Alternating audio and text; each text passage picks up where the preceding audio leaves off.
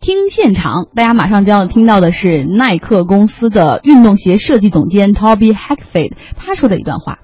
They might have some unusual size feet. They might have actually different size feet. Uh, I mean, work with the world's best. I mean, sometimes again, there are some unusual things that are going on that you have to accommodate for 他是在里约的耐克厅的展示中心对公众进行介绍。他说：“我们给运动员，尤其是田径运动员设计运动鞋，是通过激光扫描他们的脚。”特别定制出属于他们的特别型号、号码、鞋型哈，非常的精致的私人定制。嗯，虽然吹的挺玄乎的，但是耐克好像在奥运会上并不是属于排在最前面、营销做的很好的大品牌哈，不算是那个最出风头的，而且呢，在这个股票市场上好像状态也不佳。来看看，来到里约吧。现在当地时间凌晨的五点三十六分，我们依然是要将目光关注到这个运动品牌老大耐克，他在奥运会上表现，刚刚奥迪也说了。一般啊，我们来参考一下股价。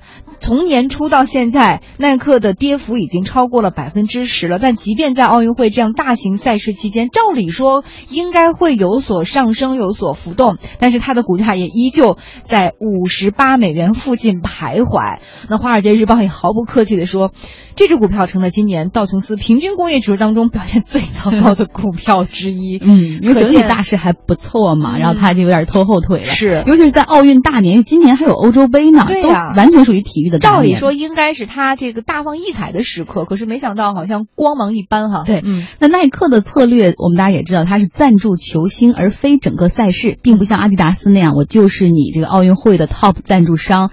那他赞助的是个别球星，比如说足球世界杯，他们选中的是 C 罗；NBA 的比赛中，他们选中的是小皇帝詹姆斯。对奥运也是如此，策略就是通过个别明星大放异彩，然后来做这种。埋伏式的营销，嗯，但是呢，我们也看到，其实这次奥运会上大放异彩的明星里面有很少是穿这个耐克的哈。当然了，除了美国队他们整体颁奖服是耐克，田径队是耐克之外，好像其他的大球星、大运动明星，比如菲尔普斯穿的是 Under Armour，那。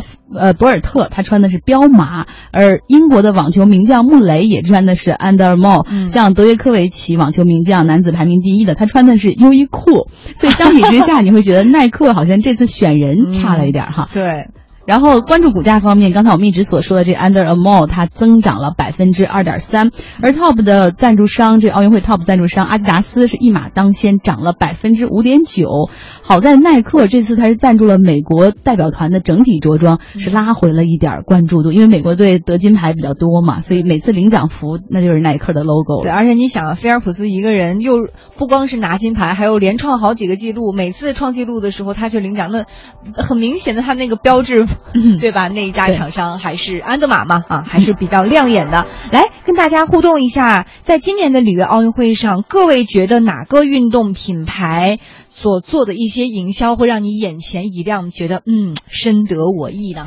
有人说，当然是我们的飘在北京说，当然是三六一度了。所有的，因为它成为了里约奥运会的供应商，服装的供应商，正式支持商，准确来说，哦，嗯。还是比较专业的，然后呢，查了资料，他呢，就比如说我们看到像志愿者、裁判、火炬手、颁奖的官员穿的全都是这个三六一度的这个西装之类的。对，而且这样的奥运营销策略，虽然他们一直没透露花了多少钱，想必花了不少，但是海外的销售的确增长了百分之百。嗯，增长了一倍之多，所以我觉得做的应该是很成功的。对，因为刚刚提到的三六一度是正式的支持商，而耐克这一次还只是奥运会的官方供应商，三六一度那个级别是比它高一层的。所以付出更大，回报也更多嘛。嗯，那另外呢，像比如说阿迪达斯，那人家肯定是给的钱最多的 top 赞助商，他们的收益做的肯定也是很好。而他们的每一个产品在海外进行销售的时候，都可以带这个五环的标志，那这就是一个很好的营销。嗯另外，我们看到像比如说赞助了意大利的官方服装的 Arena，赞助了日本官方服装的美津浓，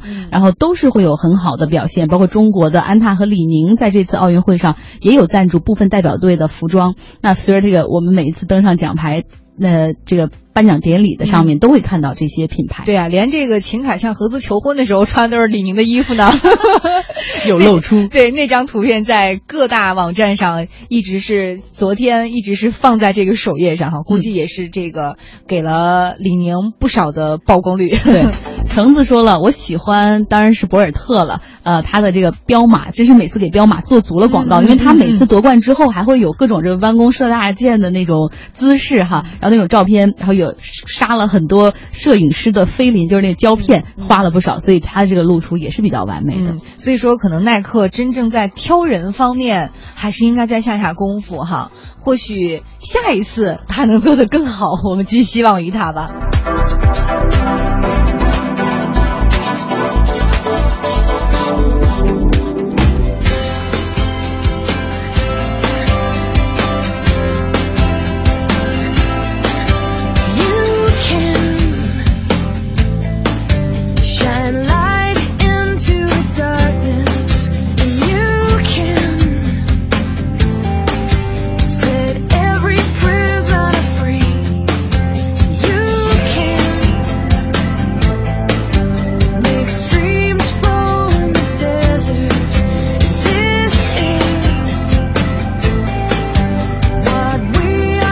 现在听到的这首歌就是 Nothing is Impossible，耐克的一首广告歌哈。正与这首就是一切皆有可能这个 slogan 一样，在奥运赛场上一切皆有可能，而赞助商们也许在营销上一切皆有可能。没错。